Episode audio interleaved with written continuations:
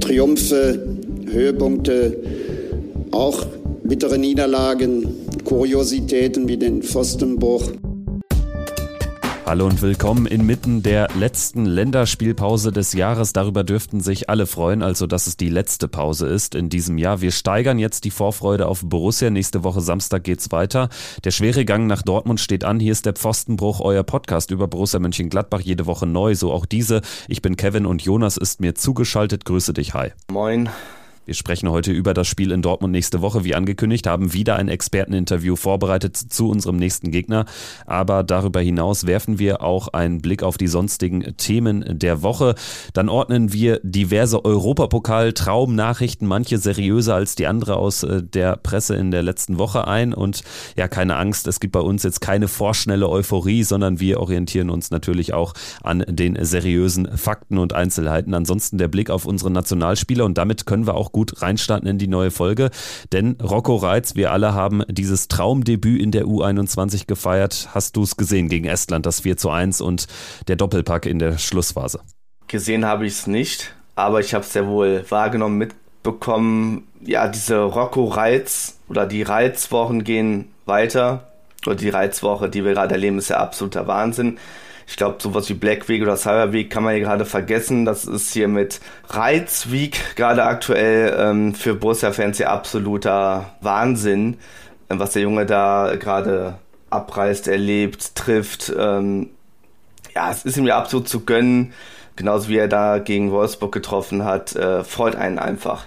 Also absolute Traumwochen für Rocco Reitz. Sie gehen weiter und ich hatte mit äh, Buschis Borussia im Stream so ein bisschen über Borussia und ja, sonstige Entwicklungen in der Bundesliga, über die Nationalmannschaft etc. pp. gequatscht und auf einmal wurde Rocco Reitz nicht nur eingewechselt, sondern machte dann eben auch noch die Tore. Ich glaube, es war das erste U21-Länderspiel, was ich seit zehn Jahren oder so gesehen habe und es war wirklich ein würdiger Auftritt mit diesem Doppelpack als Sechser. Ich meine, das äh, wird ihm in seiner Karriere nicht so häufig gelingen aber das sollte er genießen. Großartige Phase aktuell. Wir hoffen alle, dass er vor allen Dingen natürlich ähm, heile zurückkommt nach Mönchengladbach, damit er in Dortmund weiter wirbeln kann. Ein anderer konnte nicht wirbeln. Luca Netz äh, kurzfristig erkrankt, mal nicht ausgefallen, deswegen äh, gar nicht im Kader gewesen in äh, diesem Spiel, aber jetzt nichts Schwerwiegendes, was da zu hören ist. Ansonsten schauen wir vielleicht auf die A Nationalspieler. Wir haben Nico Elvedi, der hat sich für die EM qualifiziert. Gegen Israel saß er noch auf der Bank, jetzt gegen den Kosovo in der Startelf. Also bei der Schweiz auch irgendwie schlechte Stimmung, auch alles nur unentschieden und so. Jetzt auch keine herausragende Kampagne, aber die Schweiz und Nico Elvedi, die gehören natürlich zum Grundinventar einer Europameisterschaft und so nächstes Jahr. Dann können wir Nico Elvedi auch in den deutschen Stadien sehen. Natürlich Jan Sommer sicherlich dann auch wieder am Start. Daran wird sich dann auch Mannschaftskollege Wölber anschließen der beim 2-0 in Estland äh, als Linksverteidiger gespielt hat. Ähm, man kann ihn dann auch am Dienstag dann äh, gegen Deutschland nochmal live mitverfolgen, wie er denn so auftritt. Also wenn er aufgestellt wird, logischerweise. Und Ranos hat es dann nicht über die Quali geschafft. Stand zwar gegen Wales in der Startelf, aber mit Armenien ist es nicht mehr schaffbar. Dann, ja, Chwanchara ist, glaube ich, nachnominiert worden, habe ich es auch so gar nicht mitbekommen tatsächlich. Ich habe das irgendwie erst dann mitbekommen, als er dann wirklich gespielt hat. Ja, hat gegen Polen gespielt und wurde zur Halbzeit ähm, eingewechselt. Und jetzt noch über den großen Teich rübergeblickt ähm, in die USA. Skelly, ähm, ja, der saß 90 Minuten gegen Trinidad auf der Bank. Genau, das war ein hochwichtiges Spiel in der Nations League. Die gibt es nämlich im CONCACAF-Verband auch, wird da so ein Viertelfinale gerade eingestreut und es äh, geht in diesen Viertelfinals nämlich nicht nur um die Qualifikation für die Nations League Finals, sondern in Hin- und Rückspiel eben gegen Trinidad und Tobago auch um die Qualifikation für die Copa America 2024. Die findet nämlich eben nicht nur mit dem südamerikanischen Verband stand, sondern auch mit sechs Teilnehmern aus Nord-, Mittelamerika und Karibik und die USA jetzt nach einem 3 zu 0 Sieg gegen Trinidad da voll auf Kurs. Ja, und Schwanschara ist erwähnt, genau, der stand auf Abruf bereit und hat durch dieses Unentschieden jetzt sehr gute Karten am Montag gegen die Republik Moldau, reicht ein Punkt für die EM-Quali, dann wäre Schwanschara also auch genau wie Nico Elvedi, wie Maxi Wöber nächsten Sommer bei der EM in Deutschland am Start.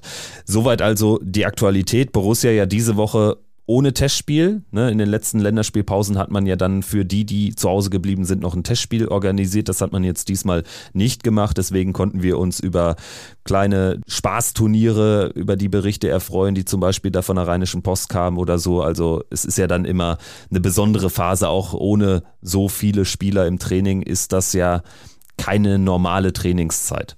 Ja, genau, soweit ich das mitbekommen habe, wurden ja viele U23-Spieler dazu genommen. Also es hat eine Art U23 gegen A-Mannschaft, also erste Mannschaft, äh, kleines Testspiel gegeben. Ja, wo sich dann leider Toni Janschke verletzt hat, ähm, erneut, ähm, was sehr schade ist, aufgrund seines Status ja innerhalb von von unserem Verein, dass er irgendwie gar nicht mehr so ja ins Laufen kommt, immer wieder Rückschläge hat und dann leider Gottes ja so ein bisschen konstatieren muss, dass es vielleicht einfach nicht mehr reicht auf Dauer. Soweit ich das gesehen habe, hat dann dieser, ich kann jetzt den Namen jetzt nicht 100% Nappi, glaube ich, wird er, wird er äh, genannt, ähm, durfte dann für unsere A-Mannschaft so ein bisschen spielen, wurde von Seoane instruiert, was er denn machen soll. Also das war so eine Nebengeschichte, die ich auch mitbekommen habe und auch eigentlich ganz interessant ist zu sehen, welche, sag ich mal, U23-Spieler sich da so ein bisschen im Fokus bringen können, weil natürlich der Cheftrainer, also Gerardo Seoane, ja genau hingucken kann, wer ist denn nochmal so interessant vielleicht für die Zukunft.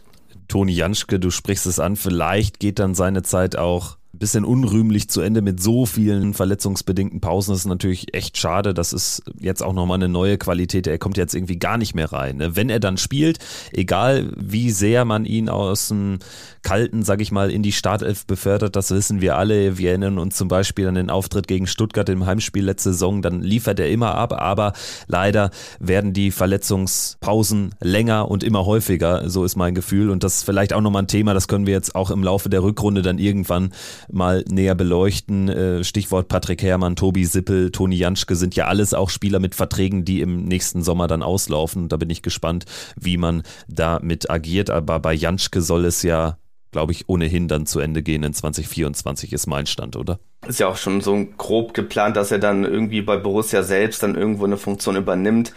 Ähnliche Szenarien gibt es ja auch bei äh, Hermann und Sippel, die du gerade genannt hast. Ich glaube, Sippel peilt sowas wie Torwarttrainer an und ähm, bei Hermann, glaube ich, da war bisher noch nicht ganz klar, was er sich jetzt so vorstellt. Aber die drei sollen offensichtlich ähm, nach ihrem Karriereende, ob das jetzt 2024 ist oder später, sollen sie Positionen im Verein bekommen. Und das liegt ja auf der Hand, das wäre richtig und wichtig, um es so zu formulieren. Sprechen wir jetzt über Borussia aktuell vor dem Spiel bei Borussia Dortmund. Das ist ein schwerer Gang. Dortmund natürlich angenockt jetzt in der Bundesliga mit äh, zwei Niederlagen, mit wirklich auch schlechten Spielen gegen die Bayern, die Klatsche zu Hause und dann dieser höllische Auftritt in Stuttgart. Vielleicht erstmal von dir die Einschätzung, wie ist so deine Stimmungslage jetzt eine Woche vorm Spiel? Wir haben letzte Woche natürlich in der Euphorie des 4 zu 0 Heimsiegs gegen Wolfsburg auch äh, durchaus den einen oder anderen forscheren Ton, sag ich mal, losgelassen. Man kann mit einer gewissen Portion Selbstvertrauen dahin fahren, aber es bleibt natürlich auch Dortmund auswärts und da sah es jetzt in den letzten acht Jahren zumindest immer sehr, sehr düster aus. Ich gehe da mal ganz differenziert ran aus der aktuellen Entwicklung der Borussia würde ich jetzt argumentieren, also unserer Borussia, der einzigen Borussia, dass wir da gute Chancen haben. Ich kenne aber unsere Historie in Dortmund und das ist die andere Seite. Habe hier das Gefühl, das könnte wieder schmerzhaft werden für uns. Ähm, deswegen finde ich das so schwer zu sagen, worauf das hinauslaufen wird am Ende des, äh, des Tages. Ich hoffe natürlich, dass wir uns zumindest ähm, so präsentieren wie in den vergangenen Wochen. Und wenn es dann eine Niederlage gibt, so what? Also ich erwarte nicht, oder ich, ich habe nicht die Erwartungen, dass wir da jetzt definitiv mit einem Sieg rausgehen. Ich erhoffe mir aber eine ansprechende Leistung, so wie in den vergangenen Wochen jetzt auch, und dass wir das Maximum einfach mitnehmen. Und wenn wir dabei jetzt Dortmund noch ärgern können und so wie ich es aus dem Interview, kleinen Sneak Peek gehört habe, sind so ein paar Probleme, die bei Dortmund bekannt sind, ähm, erinnern mich irgendwie an Borussia der vergangenen Jahre. Deswegen, vielleicht ist da so eine Mini-Chance da, um die Dortmunder halt nochmal ordentlich zu ärgern und vielleicht auch die dritte Niederlage in Folge zuzutun. Aber im Endeffekt ist mir das erstmal, äh, ist das erstmal sekundär, sondern ich möchte halt eine ordentliche Leistung sehen. Ja, darauf wird es ankommen und ich denke, bevor wir da zu sehr ins Träumen kommen, muss man eben auch sagen, eine gute Leistung in Dortmund garantiert dir ja erstmal noch nicht, dass du da punktest, geschweige denn sogar einen Sieg mit davontragen kannst. Also mir geht es auch darum, dass wir jetzt nicht wieder so eine komplette Reise kriegen. Ne? Das wäre natürlich blöd, wenn wir da wirklich von ganzen Habitus schlecht ins Spiel kommen, wenn wir uns da wirklich überfahren lassen, weil dann wäre natürlich so ein Teil der zuletzt vorsichtig aufgekommenen Euphorie wieder schnell dahin. Das darf nicht passieren. Deswegen, wenn das wieder mit Nullpunkten nach Hause gehen muss, wenn es unbedingt sein muss, dann wenigstens trotzdem nach einem harten Fight, nach einem guten Auftritt. Es hängt nämlich natürlich auch sehr daran, wie Dortmund überhaupt auftritt. Es kann natürlich auch sein, dass die uns regelrecht hinten reindrücken von Anfang an, dass da zwar nicht das große Selbstvertrauen gerade da ist, aber so eine jetzt erst recht Stimmung. Ne? Also dementsprechend, das will ich auch nicht ausschließen. 80.000 da aufgepeitscht. Die erwarten natürlich den Sieg gegen, gegen uns. Wir müssen da die Anfangsphase sicherlich überstehen. Dann können wir vielleicht auch mal ins Kontern kommen und dann kann da auch was gehen gegen die nicht allzu schnellen Hummels, Schlotterbeck, Niklas Süle. Ne? Also da sehe ich dann schon zumindest so ein bisschen Ärgerpotenzial aus unserer Sicht gegen die Dortmunder. Aber du hast es angesprochen, wir haben ein Interview vorbereitet und zwar mit Stefan Ürsfeld, Kollege von ntv.de, ist aber darüber hinaus vor allen Dingen auch Dortmund-Experte und Fan. Und mit ihm habe ich rund eine Viertelstunde über Borussia Dortmund, über die durchaus interessante und vielleicht auch ein bisschen gefährliche Gemengelage für Edin Terzic gesprochen. Wir hören mal rein und danach melden wir uns wieder. Mir gegenüber sitzt jetzt äh, Stefan Ürsfeld, Kollege bei ntv.de. Wir haben uns mal aus dem Redaktionsalltag rausgeschlichen hier am Freitagnachmittag, sprechen jetzt über das Borussia-Duell. Grüß dich, Stefan. Hi. Hallo, die große Krise des BVB. Genau, darüber werden wir jetzt reden. Du bist äh, Sportredakteur bei uns, aber vor allen Dingen auch ein Dortmund-Experte, kann man sagen. Du kommst ja aus dem Pott. Genau, ich bin ähm, gebürtiger Dortmunder, deswegen hatte ich gar keine Chance, nicht Dortmund-Fan zu werden. Und ja, seit 35 Jahren in etwa. Also nur den Aufstieg mitgemacht und die äh, Krisen des BVB sind ja für andere Vereine nicht ganz so schlimm. Dann sprechen wir jetzt mal über Borussia Dortmund in dieser Saison. Ich denke, jeder hat es mitbekommen. Die letzten zwei Bundesligaspiele waren nicht ganz so töfte. Wie bewertest du denn den Saisonverlauf? Also erstmal das letzte Spiel war wahrscheinlich das schlechteste Spiel, was ich in den letzten Jahren vom BVB gesehen habe. Das 2 zu 1 in Stuttgart wo sie mit dem ersten Ballkontakt im Strafraum in der, weiß nicht, 35. Minute das 1-0 erzielt haben und danach auch nicht mehr im Strafraum am Ball gekommen sind. Was beeindruckend ist für eine Mannschaft, die ja sehr, sehr viel Geld investiert hat in die Offensivkraft. Der Saisonverlauf an sich ist, glaube ich, ganz okay nach der verpassten Meisterschaft letztes Jahr. Könnte schlimmer sein. Gab ja auch jetzt in der Champions League zuletzt die zwei Siege gegen Newcastle. Also da ist man ja auf Kurs, nachdem es da ja auch schleppend losging.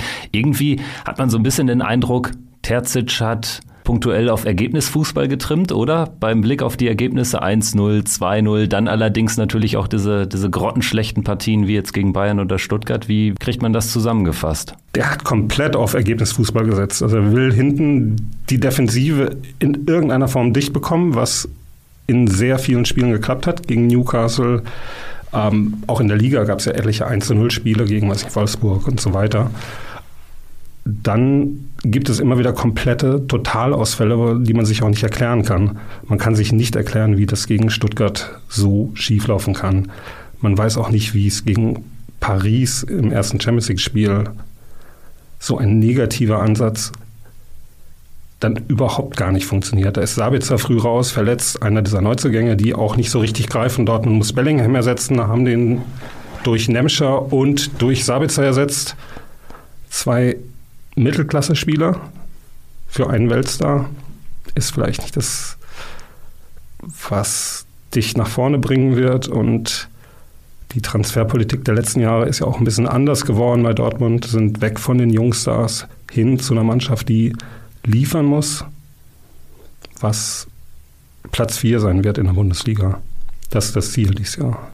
Es äh, kam ja jetzt auch wieder ein Ex-Borusse, also vom Niederrhein mit Rami Benzebaini. Für ihn gilt das Prädikat wohl auch. Irgendwie kein Weltklasse-Spieler, aber Hauptsache ablösefrei. Und dann hat man ihn mal geholt, oder? Was war da der Hintergrund? Weil so richtig angekommen scheint er auch noch nicht. Angeblich der beste Linksverteidiger der Bundesliga, der verfügbar war, so war zu hören. Ah ja, richtig angekommen ist er überhaupt nicht. Der spielt ja kaum. Äh, Riason spielt auf der Seite meistens. Dann spielt Wolf rechts oder jetzt Niklas Süle auf der rechten Seite. Ähm, wieder einer aus Gladbach, der nicht so richtig einschlägt. Der letzte war wahrscheinlich Reus. Ja, Hazard hat auf gar keinen Fall funktioniert. Da haben wir aber zumindest noch sehr viel Geld für bekommen. Aber das soll uns jetzt nicht weiter interessieren. Edin Terzic, äh, der Name fällt jetzt äh, gerade nach den letzten Niederlagen immer häufiger und irgendwie bewegt man sich so im Borussia Dortmund Circle of Life, oder? Dass jetzt schon der Trainer wieder angezählt wird. Ist das tatsächlich ein Thema? Was, was meinst du? Wie blickst du drauf? Oder sollte sich Urs Fischer vielleicht schon mal das Handy auf laut stellen? Edin Terzic ist auf jeden Fall der, der Trainer, der am kuriosesten angezählt wird. Der wird ja vornehmlich erstmal im Internet angezählt, dadurch, dass er ein echter Borusse ist, also wirklich ein echter Borusse ist, der sich mit der Stadt identifiziert und dann sportlich eben relativ bieder ist. So wird dann immer gesagt, er kann die Vereinshymne singen, aber viel mehr nicht und das reicht bei Dortmund, um Trainer zu sein. Ich weiß gar nicht, ob er wirklich angezählt ist es kann passieren, dass wenn er dann abrutscht und über absehbare Zeit nicht zurückkommt in die Champions League-Ränge, das ist eben das, was Dortmund will. Dann kann es passieren. Urs Fischer wird es aber nicht sein. Aber jetzt einen anderen Namen, der geistert da noch nicht rum? Gibt es noch keinen Namen. Okay.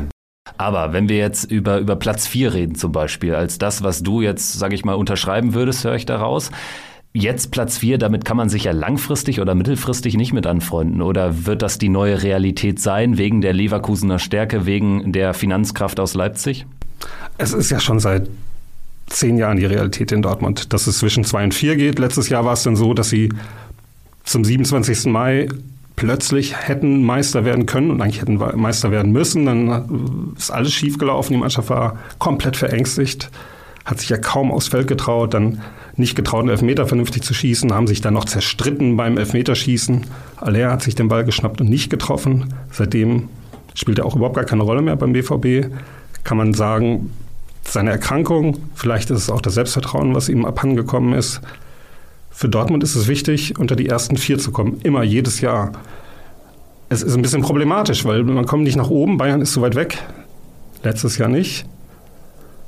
Aber realistisch ist es ja nicht, Meister zu werden. Das ist auch nicht für Bayer Leverkusen realistisch, das ist für keinen deutschen Verein realistisch, außer eben Bayern München. Und damit muss man sich abfinden und irgendwelche Geschichten erzählen, dass die Leute trotzdem ins Stadion kommen, weil es ist ja eigentlich total langweilig. Sprechen wir jetzt konkret über das Spiel gegen Borussia Mönchengladbach. Wir kommen da aus einer Länderspielpause raus. Das war bei Gladbach zuletzt immer ein Problem. Also in Darmstadt erinnere ich mich, haben wir die erste Halbzeit komplett verpennt. In, in Köln war es ähnlich. Wie ist das bei Dortmund? Ihr habt ja auch sehr, sehr viele oder viel mehr Spieler, die auf Reisen sind. Und die werden dann immer zurückgeflogen, wie in der letzten Länderspielpause, als sie dann aus den USA eingeflogen worden sind. Hummels, äh, Füllkrug und Süle und Brandt. Sind die letzten beiden Male gut gestartet, haben beides mal gewonnen. Und ich denke nicht, dass das eine große Rolle spielt für Dortmund, weil die es ja ohnehin gewohnt sind, diesen Rhythmus zu haben, alle drei Tage zu spielen. Man hat jetzt zum Ende der letzten Periode, Bundesliga-Periode gesehen, dass es für sie auch anstrengend sein kann. Das war bestimmt auch ein bisschen der Schöpfung dieser Spiele und dann der Rückschlag gegen Bayern, der dazu kam. Ähm, aber es wird für Dortmund kein Problem sein. Aber wie angeknackst ist der BVB jetzt aktuell? Ich meine, ihr seid jetzt haushoher Favorit gegen Borussia Mönchengladbach. Das war für uns in den letzten Jahren immer ein Debakel. Das letzte Mal, dass wir da gewonnen haben, ist neun Jahre her. Danach gab es nur noch Reisen. Einmal noch ein 1 zu 2. Ansonsten reden wir da über 6-0, 6-1 und 5-0 und hast du nicht gesehen. Aber ähm, wie gehst du jetzt ins Spiel? Was, was erwartest du? Ach, so richtig angeknackst sind die ja nicht. Die haben gegen Bayern verloren, die haben gegen Stuttgart verloren. Dazwischen haben sie gegen Newcastle gewonnen. Und äh, sie werden wissen, sie müssen punkten. Sie stehen unter Druck. Denn noch eine Niederlage können sie sich nicht erlauben. Die haben nach dem 3-3 gegen Frankfurt davor jetzt drei Bundesligaspiele in Serie nicht gewonnen, haben einen von neun möglichen Punkten geholt und dadurch natürlich auch den Anschluss verloren nach oben. Es sind in etwa genauso viele Punkte wie vor der WM-Pause letztes Jahr der Rückstand auf den Tabellenführer. Da haben sie den Anschluss wieder hergestellt, aber da war es auch nur ein Verein, dieses Jahr ist Leverkusen noch dabei. Und es kommen natürlich danach noch richtig große Gegner. Sie müssen nach Mailand, dann äh, Leverkusen, Leipzig stehen alle noch an. Paris Rückspiel, ne? Genau, also es geht ja auch ums Weiterkommen in der Champions League. Das ist ja so ein bisschen so dieses, was Dortmund immer erreichen will. Achtelfinale, dann fliegen sie ohnehin raus. Aber das wollen sie schon erreichen. Sie werden mit einigermaßen okayem Selbstvertrauen reingehen. Die haben auch das Publikum hinter sich. 80.000 Leute werden kommen. Gladbach ist immer ein guter Gegner. Ihr bringt ja auch nicht alle mit und das ist aber auch ein mittelschwerer Skandal, oder? Also ich meine, da hat äh, Borussia Mönchengladbach auch schon Aktien dran, muss man sagen, ne? aber du wirst es auch mitbekommen haben. Ist das ein Thema gewesen tatsächlich bei euch oder auch nur so im Internet, wie du eben so schön sagst? Ja, ein Internetding. Es ist natürlich trotzdem erstaunlich, dass, dass man von Gladbach nach Dortmund dann die 8000 Leute nicht ins Stadion bekommt. Egal, was dann der Grund ist, die Leute werden sich natürlich darüber freuen, denn diese Rivalität besteht natürlich. Ja, und wenn die Tickets an Dortmunder jetzt für 37,50 gehen in dem betreffenden Block, äh, an Borussia wurden sie für 61,50 verhökert oder Borussia hat sie für 61,50 verhökern wollen und das hat eben dann mit den letzten Restkarten nicht geklappt. Also ist ein schwieriges Thema, haben wir im Podcast auch schon drüber gesprochen. Wenn wir sportlich drauf blicken, was könnte denn aus deiner Sicht vielleicht Probleme bereiten, auch gegen Gladbach, die jetzt auch wir wissen es ja alle, ne? wir haben jetzt gerade eine gute Phase, sind so ein bisschen aus den Niederungen raus, aber trotzdem haben wir eine andere Mannschaft und haben keinen Europapokalkader mehr. Probleme könnte bereiten, wenn du im Mittelfeld weiterhin keinen Zugriff bekommst auf die Mannschaften. Wenn, was in beiden Spielen eigentlich auch passiert ist, dass äh, Dortmund über die Außen angegriffen wurde und dann haben sie überhaupt gar keine Chance gehabt, weil die Außenpositionen sind halt Bundesliga-Durchschnitt beim BVB und da kannst du schon ein bisschen mit Tempo was organisieren. Gerade jetzt hat Rainer gespielt, Gio Rainer, jetzt ich was Billy Rainer gesagt, ähm, der dann als linker Mittelfeldspieler schon auch das Problem hat, dass er nicht richtig nach hinten arbeitet. Und wenn den Außenverteidigern Unterstützung fehlt, dann kannst du da schon in die Lücken stoßen. Und natürlich hast du im Mittelfeld nicht wirklich die kreativen Spieler aktuell. Gerade im, im defensiven Mittelfeld äh, ist schon viel Körper und wenig Kreativität. Wenn der Körper da nicht reinkommt, äh, wird es problematisch für die Dortmunder. Und äh, wie blickt man generell in Dortmund auf, auf Gladbach? Jetzt hat sich da in den letzten Jahren nicht nur durch die vielen Wechsel von Gladbach nach Dortmund, aber es gibt ja auch Fälle, wo jetzt ähm, ehemalige Dortmunder in Mönchengladbach spielen, mit Julian Weigel zum Beispiel.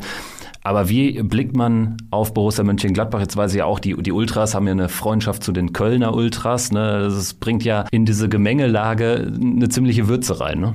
Ja, was ist so?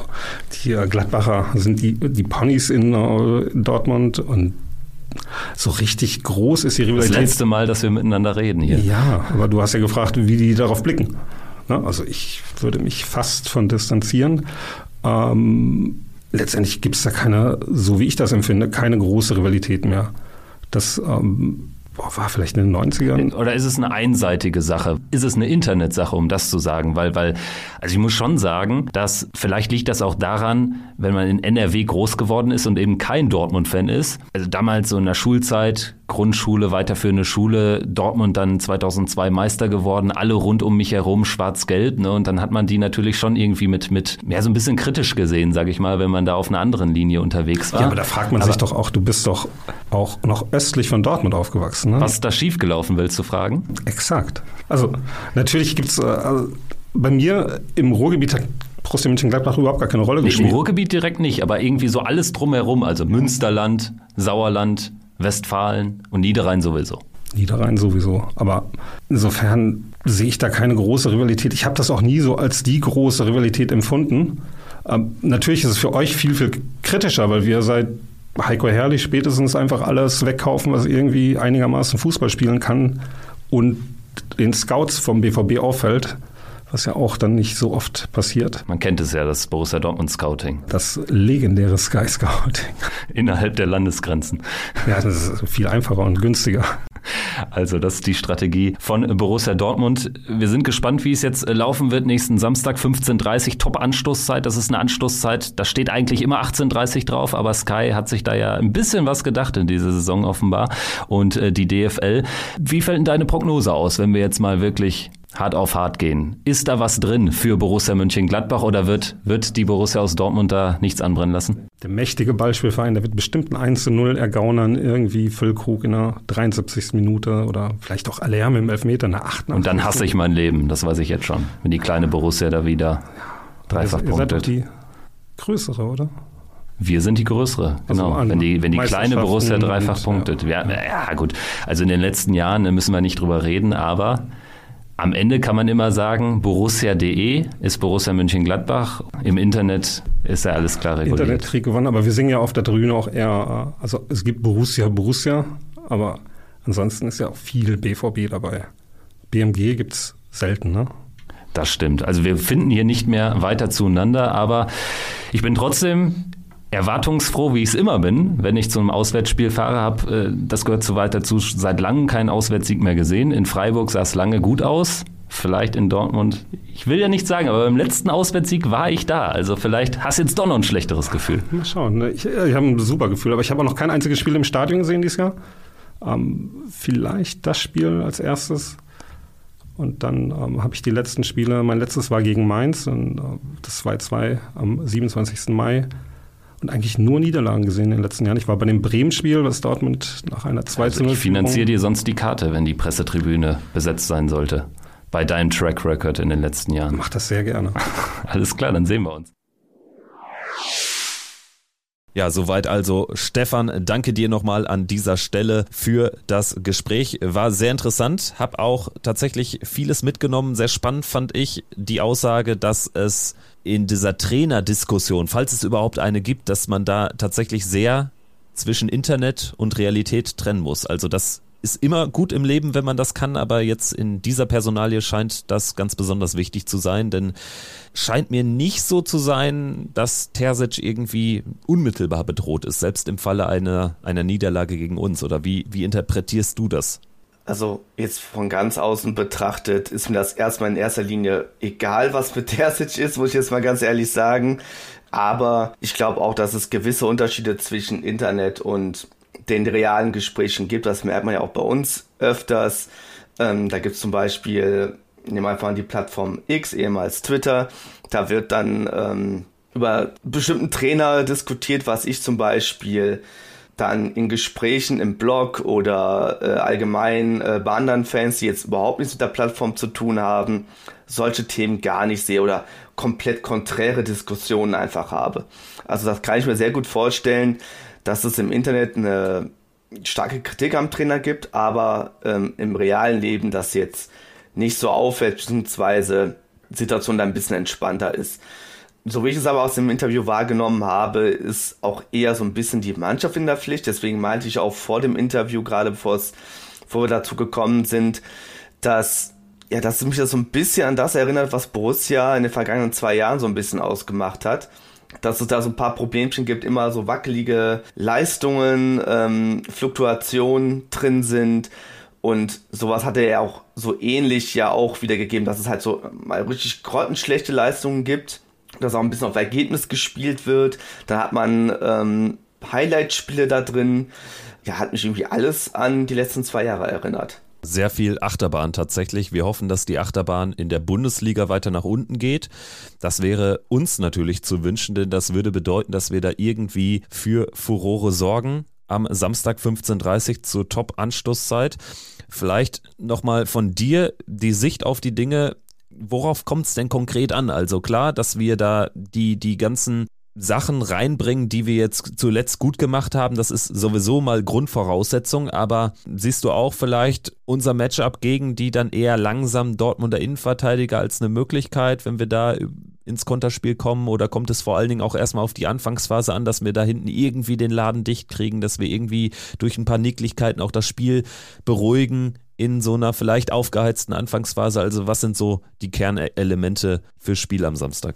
Also im besten Fall stelle ich mir so einen Auftritt vor wie jetzt in den Heimspielen gegen Bayern und Leipzig, nur verbessert, sage ich jetzt mal. Also entsprechend der Entwicklung, die wir jetzt genommen haben.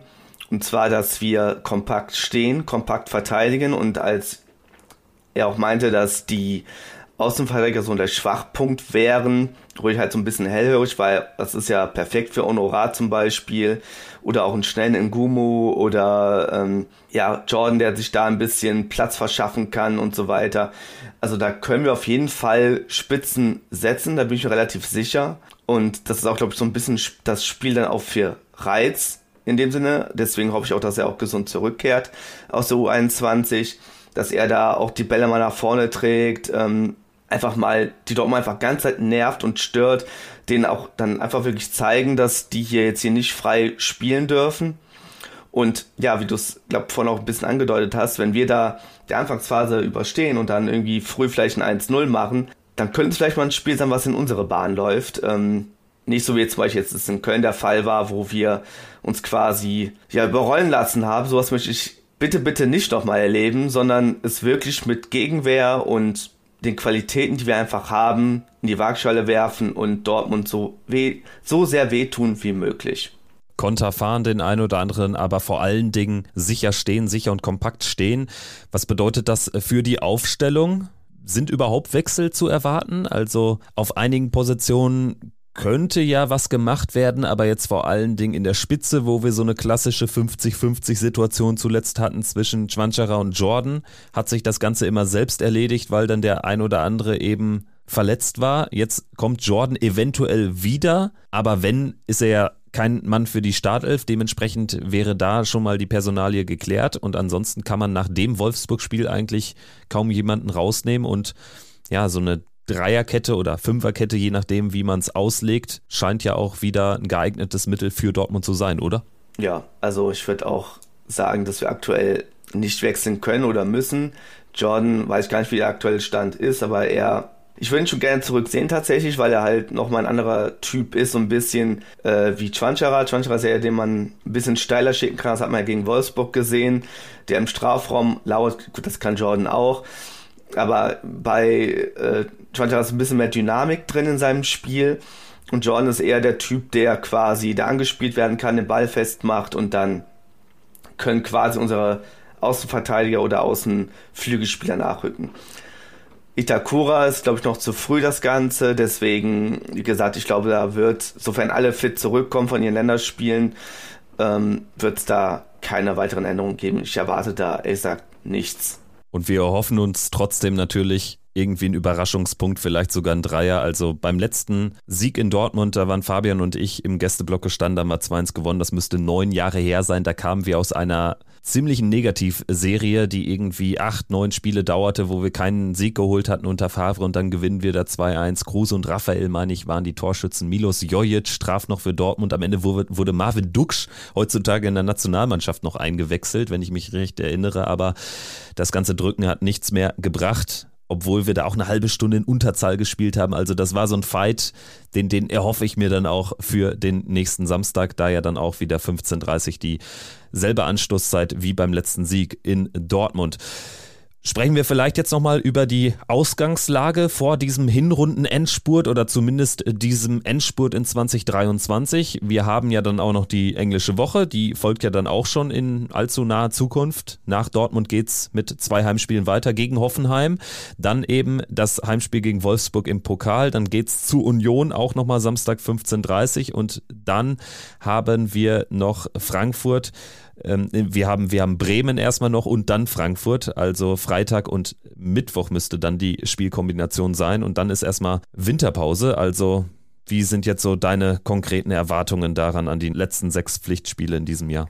Also im Grundsatz hoffe ich natürlich, dass wir das Maximum rausholen. Das Maximum heißt für mich, da ja vieles aktuell ja eher darauf hinausläuft, dass wir eine ruhige Saison spielen wollen, ähm, wäre es mir schon wichtig, dass wir vor Abschluss äh, diesen Jahres ja irgendwie noch in die Richtung der ähm, 20, 22 Punkte kommen. Das wäre für mich das erste Ziel und dass wir natürlich aus den nächsten Heimspielen das Beste rausholen und da möglichst die maximale Punktzahl mitnehmen. Und, das hat es jetzt noch nicht genannt, aber dass natürlich im Pokal auch ein Weiterkommen drin ist. Das äh, wäre für mich eine schöne runde Geschichte. Man muss ja auch einfach überlegen, dieser ganze Umbruch mit den neuen Spielern, die integriert wurden und so weiter und so fort. Ich glaube, das wäre mir gerade aktuell so, wenn ich dann unterm Tannenbaum dann meine Geschenke auspacke und dann sehe Borussia im sicheren Mittelfeld äh, in Anbetracht der Bedingungen, die ich gerade genannt habe, wäre ich eigentlich schon ziemlich zufrieden. Das sehe ich auch so. Also wenn wir da stehen, wo wir aktuell stehen, punktetechnisch dann die 20-Punkte-Marke vielleicht noch reißen bis äh, zum Winter und im Pokal überwintern, das wäre natürlich eine ganz, ganz wichtige Nummer. Dann können wir alle sehr zufrieden sein und wir alle sollten auch zufrieden sein, wenn die Saison genauso weitergeht. In den letzten Jahren gab es ja immer auch einen Trend, der dann eher schlechter wurde in der Rückrunde, dass wir diesen Trend erstmal brechen, dass wir mal zwei konstante Halbserien spielen und wenn wir dann am Ende auf Platz 10, 11 stehen oder so, ist alles okay. Wenn wir Neunter sind, dann würde ich sagen, wow, dann haben wir schon sehr viel richtig gemacht. Also wenn wir da am Ende der Saison stehen, wo wir aktuell stehen. Ne? Aber wir müssen mal schauen, wie sich auch die Liga insgesamt entwickelt. Ich denke, es ist nicht selbstverständlich, nach elf Spieltagen mit einer negativen Bilanz von 3-4-4 überhaupt in der oberen Tabellenhälfte zu sein. Das muss man auch mal so klar einordnen. Ne? Also es gibt da Mannschaften, gerade natürlich Leverkusen und Bayern, die quasi nichts liegen lassen. Es gibt aber auch Mannschaften, die wirklich absolut underperformen, also punktetechnisch auch, ist das tatsächlich ein sehr interessantes Tabellenbild aktuell. Wir hatten aber natürlich jetzt auch, und da kommen wir jetzt zu unserem nächsten Thema, schon die ein oder andere Zeitung, die ein bisschen rumphilosophiert hat, was denn noch gehen könnte. Und da hatten wir zum einen die Bildzeitung, die eine sehr, sehr, ich würde fast sagen, krude Meinungsumfrage da zu einem großen Artikel hochgejazzt hat. Vielleicht kannst du uns da mal ein bisschen auf Vordermann bringen, Jonas. Genau, also vor, ich meine, zwei Tagen wurde ein Artikel der Bild veröffentlicht, in der es hieß, dass ein Großteil der Fans, zumindest ein Großteil in Anführungszeichen der Fans, davon ausgeht, dass Borussia Ende der Saison unter die ersten sechs Teams kommt. Beziffert wurde das mit 31 Prozent. Leider konnte ich jetzt nicht nachvollziehen, auf welche Umfrage äh, sich das Ganze bezogen hat. Also was die restlichen 69 Prozent ähm, abgestimmt haben. Ich habe dann einfach mal vermutet, dass restlichen 90, 69 Prozent von der Meisterschaft ausgehen. Wovon sonst? Jonas, ja, ne? wovon sonst auch, ne, genau. Ähm, ja, also ist mal Spaß beiseite. Also die 69 Prozent, man merkt schon, dass allein das sind ja schon mehr als zwei Drittel, werden wohl offensichtlich irgendetwas anderes unterhalb dieses Ziels ähm, gewählt haben.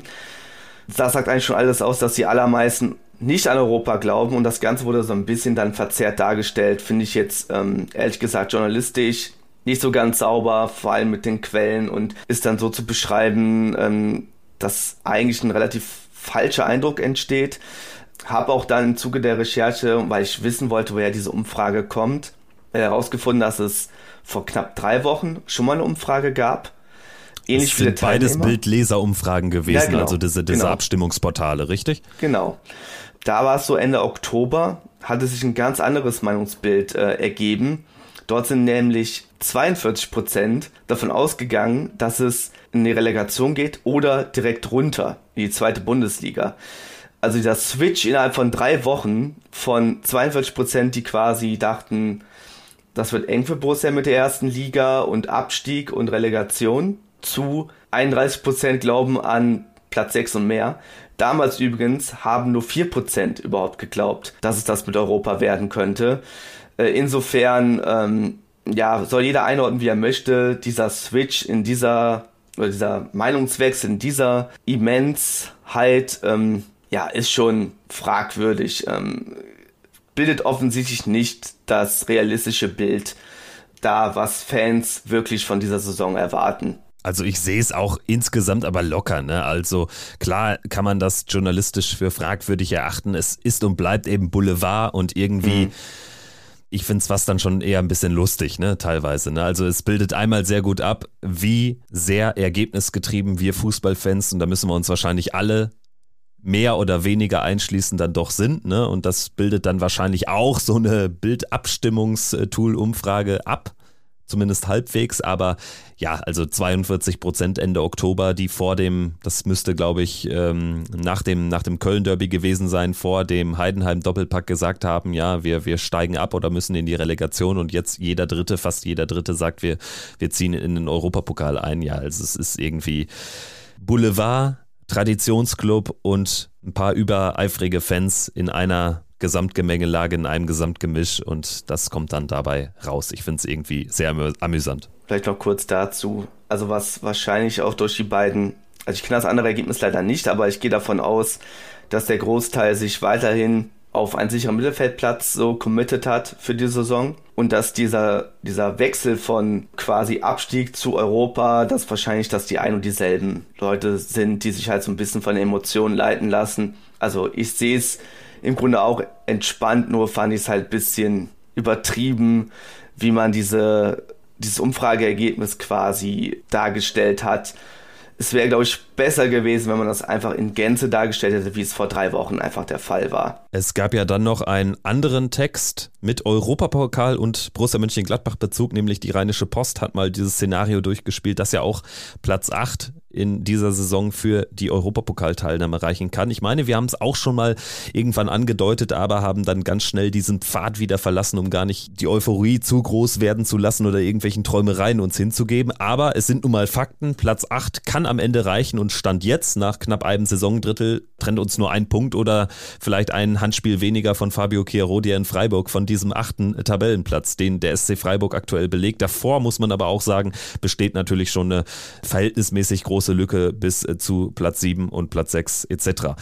Also, warum Platz 8 für Europa reichen kann, das liegt nämlich daran, dass ja die Europapokal-Wettbewerbe, die Gruppenphasen ab der nächsten Saison von 32 Teams auf 36 Teams ausgeweitet werden, in der Champions League, in der Europa League und in der Conference League. Diese vier zusätzlichen Plätze, die es für jeden Wettbewerb gibt, müssen die irgendwie aufgefüllt werden und es führt ein komplizierter Weg zu diesem achten Tabellenplatz nach Europa. Und zwar muss dafür Deutschland in der UEFA-Jahreswertung 23-24, also nur diese Saison, muss auf Platz 1 oder 2 liegen. Jetzt haben wir in den letzten Jahren eigentlich immer England auf Platz 1 oder 2 gehabt, dann war noch ein Platz offen und da lag dann auch mal Deutschland auf Platz 2 zum Beispiel und das kann auch dieses Jahr wieder klappen. Also es gibt da so Statistik-Freak-Accounts auf Twitter, die zum Beispiel schreiben, dass die Wahrscheinlichkeit aktuell so bei knapp über 50 Prozent liegt, dass Deutschland einen dieser zwei Plätze belegt neben England. Das liegt auch daran, dass wir eben noch alle europäischen Teams dabei haben. Die Spanier haben mit Osasuna ein Team schon in der Qualifikation für den Europapokal verloren und das wirkt sich eben negativ aus. Deswegen, es lohnt sich dann schon nochmal ein Blick darauf, zum Beispiel, dass Union Berlin vielleicht noch Braga abfängt in der Champions League und damit vielleicht dann noch in, in der Europa League ein paar Punkte sammeln kann. Denn am Ende führt das dazu, dass Deutschland vielleicht einen dieser ersten zwei Plätze in der Nationenwertung erreicht. Und dann hätten wir einen fünften Champions League-Teilnehmer und zugleich dann eben aber auch einen weiteren Teilnehmer im Europapokal allgemein, sodass die Plätze alle ein bisschen runtergehen. 6 und 7 wäre Euroleague und die 8 dann die Conference League. Es müsste allerdings natürlich der DFB-Pokalsieger unter den ersten 8 schon liegen, damit das überhaupt greift. Weil wenn jetzt der Pokalsieger aus der zweiten Liga kommt, dann ist der natürlich sowieso in der Europa League und dann würde Platz 8 trotzdem nicht reichen. Aber so viel dazu. Ich weiß, es ist ein Deep Dive, aber wir wollen es nur nochmal auch darstellen, dass es diese theoretische Möglichkeit gibt. Finde ich spannend, habe ich mich natürlich jetzt nicht so in dem Detail mit beschäftigt. Ähm, erinnert mich so ein bisschen an diese ganze Geschichte mit dem Fair Play. Das ist ja Fair Play-Wertung damals, als es noch den UI Cup gab. Ja, an das erinnert mich das spontan. Wäre natürlich eine kuriose Geschichte, wenn Platz 8 jetzt ausreichen würde, um europäisch spielen zu können, ist in dem Sinne interessant, weil äh, du hast es gerade angeschnitten, dass ja die Bundesliga so ein bisschen zweigeteilt ist aktuell und 1 bis 7 so ein bisschen äh, in der Ferne zu sein scheinen. Und wenn dann der achte Platz so, so quasi the best of the rest so ungefähr reichen würde, wäre es natürlich eine nochmal spannende Geschichte für den Rest der Bundesliga, die da ein bisschen hinterherhinken. Und um das Thema rund zu machen, also einer dieser besagten absoluten Nerd-Accounts auf Twitter, Football Rankings heißt der, die zeigen aktuell anhand von Statistiken und Daten auf, wie denn am Ende die höchste Wahrscheinlichkeit für die Europapokal-Teilnehmerzusammensetzung im nächsten Jahr ist. Und da kann man sich das schon jetzt anzeigen lassen, wie denn gemäß der aktuellen Tabellenplatzierung in allen Ligen, wie denn dann die Lostöpfe aussehen könnten. Zum Beispiel auch für die Conference League. Aus Deutschland sagen Sie voraus, dass Stuttgart deutscher Conference League Teilnehmer wird. Wenn ich jetzt mal Stuttgart durch Borussia Mönchengladbach ersetzen würde, keine Angst, nicht so viel träumen, nur ich, wir stellen es nur dar, dann könnte so eine Conference League Gruppenphase, wir müssten allerdings vorher auch noch eine, ein Hin- und Rückspiel in den Playoffs überstehen, um überhaupt da reinzukommen, dann könnte das zum Beispiel so aussehen, ich träume jetzt nur mal ganz wild, Chelsea als Gegner. Dann nehmen wir noch Rijeka aus Kroatien, ähm, Trabzonspor, Klaksvik von den Färöer und Hearts of Midlothian aus Schottland. Und da wäre ich aber mal sowas von überall dabei. Also es wäre ja ein absolutes Fest. Alleine wenn ich mir aktuell die Conference League Gruppe von Frankfurt anschaue, einmal in diesen Wettbewerb rein, es wäre ein Traum für alle. Ja, also für dich als Auswärtsfahrer, der überall hinfährt, ist das ja mehr als interessant. Ähm, sowas wie die Färöer, Kroatien, Finnland, Rumänien, äh, die ganzen vermeintlich kleineren Länder in Europa ähm, im Fußball zu besuchen. Ich glaube, auf das eine oder andere Autospiel hätte ich auch richtig Bock, ähm, wenn ich mir das so angucke. Wohin auch immer fahren kann, das wäre natürlich schon genial. Aber nicht so viel träumen. Genau, man muss auch dazu sagen, dadurch, dass im neuen System gespielt wird, wird es halt für jede Mannschaft dann in der Conference League Gruppenphase weiterhin sechs Spiele geben, aber gegen sechs verschiedene Gegner. Und das heißt, man hat nur drei Heimspiele und drei Auswärtsspiele. Und wenn man gegen die Färöer spielt, aber in einem Heimspiel und nicht da diese unglaublich sensationelle Reise mal probieren darf, dann ähm, wäre ich, glaube ich, sehr gebrochen. Aber wir fangen wirklich das Träumen an und sollten genau das jetzt beenden. Bewegen wir uns wieder in die Gegenwart und sprechen noch kurz über die U-Mannschaften von Borussia. Ist ein guter Zeitpunkt, machen wir auch nicht immer, aber jetzt eignet es sich ganz gut, denn wir haben vor allen Dingen bei der U23 ein Top-Debüt gesehen von unserem U19 19 Stürmer, dem 17-jährigen Winsley Butteli aus der Schweiz, wird eingewechselt von Eugen Polanski und netzt direkt mal zweimal beim 3-1 gegen Rot-Weiß Aalen im ersten Spiel. Und es entfacht so eine kleine, oder ist zumindest im Gedeihen, zumindest bei Twitter, so eine kleine Debatte über die Perspektive von Butteli, die man ihm doch bieten sollte. Wie stehst du dazu? Sollte Seoane da mal ein großes Auge drauf werfen auf den anscheinend sehr, sehr talentierten Mann? Also ich glaube erst in erster Linie, dass man ihn dass man ihn im Blick hat, aufgrund der ganzen Gerüchte, die um ihn herum wabern von europäischen Mannschaften, ähm, hoffe ich, dass man ihm da wirklich eine gute Perspektive aufzeigen kann, weil bei allem, was ich so von den unterschiedlichsten Personen rund um Borussia gehört habe, ist das schon ja absolut unser Top-Talent in der Offensive. Auch interessant, dass der Berater von ihm auch ein ehemaliger Borusse oder bekannter Borusse ist, äh, Mandiango, glaube Christopher Mandiango heißt er mit vollen Namen. Ich hoffe, dass man ihm da wirklich zeigt, ja, wir planen mit dir, ähm, wir wollen dich schnellstmöglich zu den Profis hochziehen. Wenn er jetzt schon bei U23 so funktioniert, dann kann es ja auch nicht mehr lange dauern, bis er bei den Profis anklopft. Ähm, dementsprechend ja, wäre natürlich auch eine positive Geschichte in dem Sinne, weil wir natürlich als Borussia Fohlenstall immer hoffen, dass eigene Talente, auch wenn er aus der Schweiz dazu geholt wurde äh, von Servette Genf, dennoch ähm, wäre es auch eine runde Geschichte, wenn man diesen Weg einfach weitergehen könnte mit ihm und ihn da auch als quasi ähm, Vorzeige Spieler direkt mal nimmt. Das wäre auch für, Wir für Wirkus und auch für Schmatke eine saubere Geschichte, wenn es direkt so ein Talent dann packt und auch dann vielleicht auch bei den Profis zeigt, ist jetzt vielleicht ein bisschen viel geträumt, aber ich glaube, man muss ihm diese Perspektive aufzeigen und mit ihm diese Gespräche führen und einen ja, entsprechenden Vertrag geben, weil ansonsten läuft man wirklich in, der, in die Gefahr, dass er dann im kommenden Sommer vielleicht schon wieder weg ist. Und dann wäre es halt ein verschenktes Talent, das man jetzt hier ein, zwei Jahre dabei hatte, sollte man unbedingt vermeiden aus Borussias Sicht. Also wird auch eine Personalie sein, die wir sicherlich das ein oder andere Mal jetzt im Verlaufe der Saison noch diskutieren werden.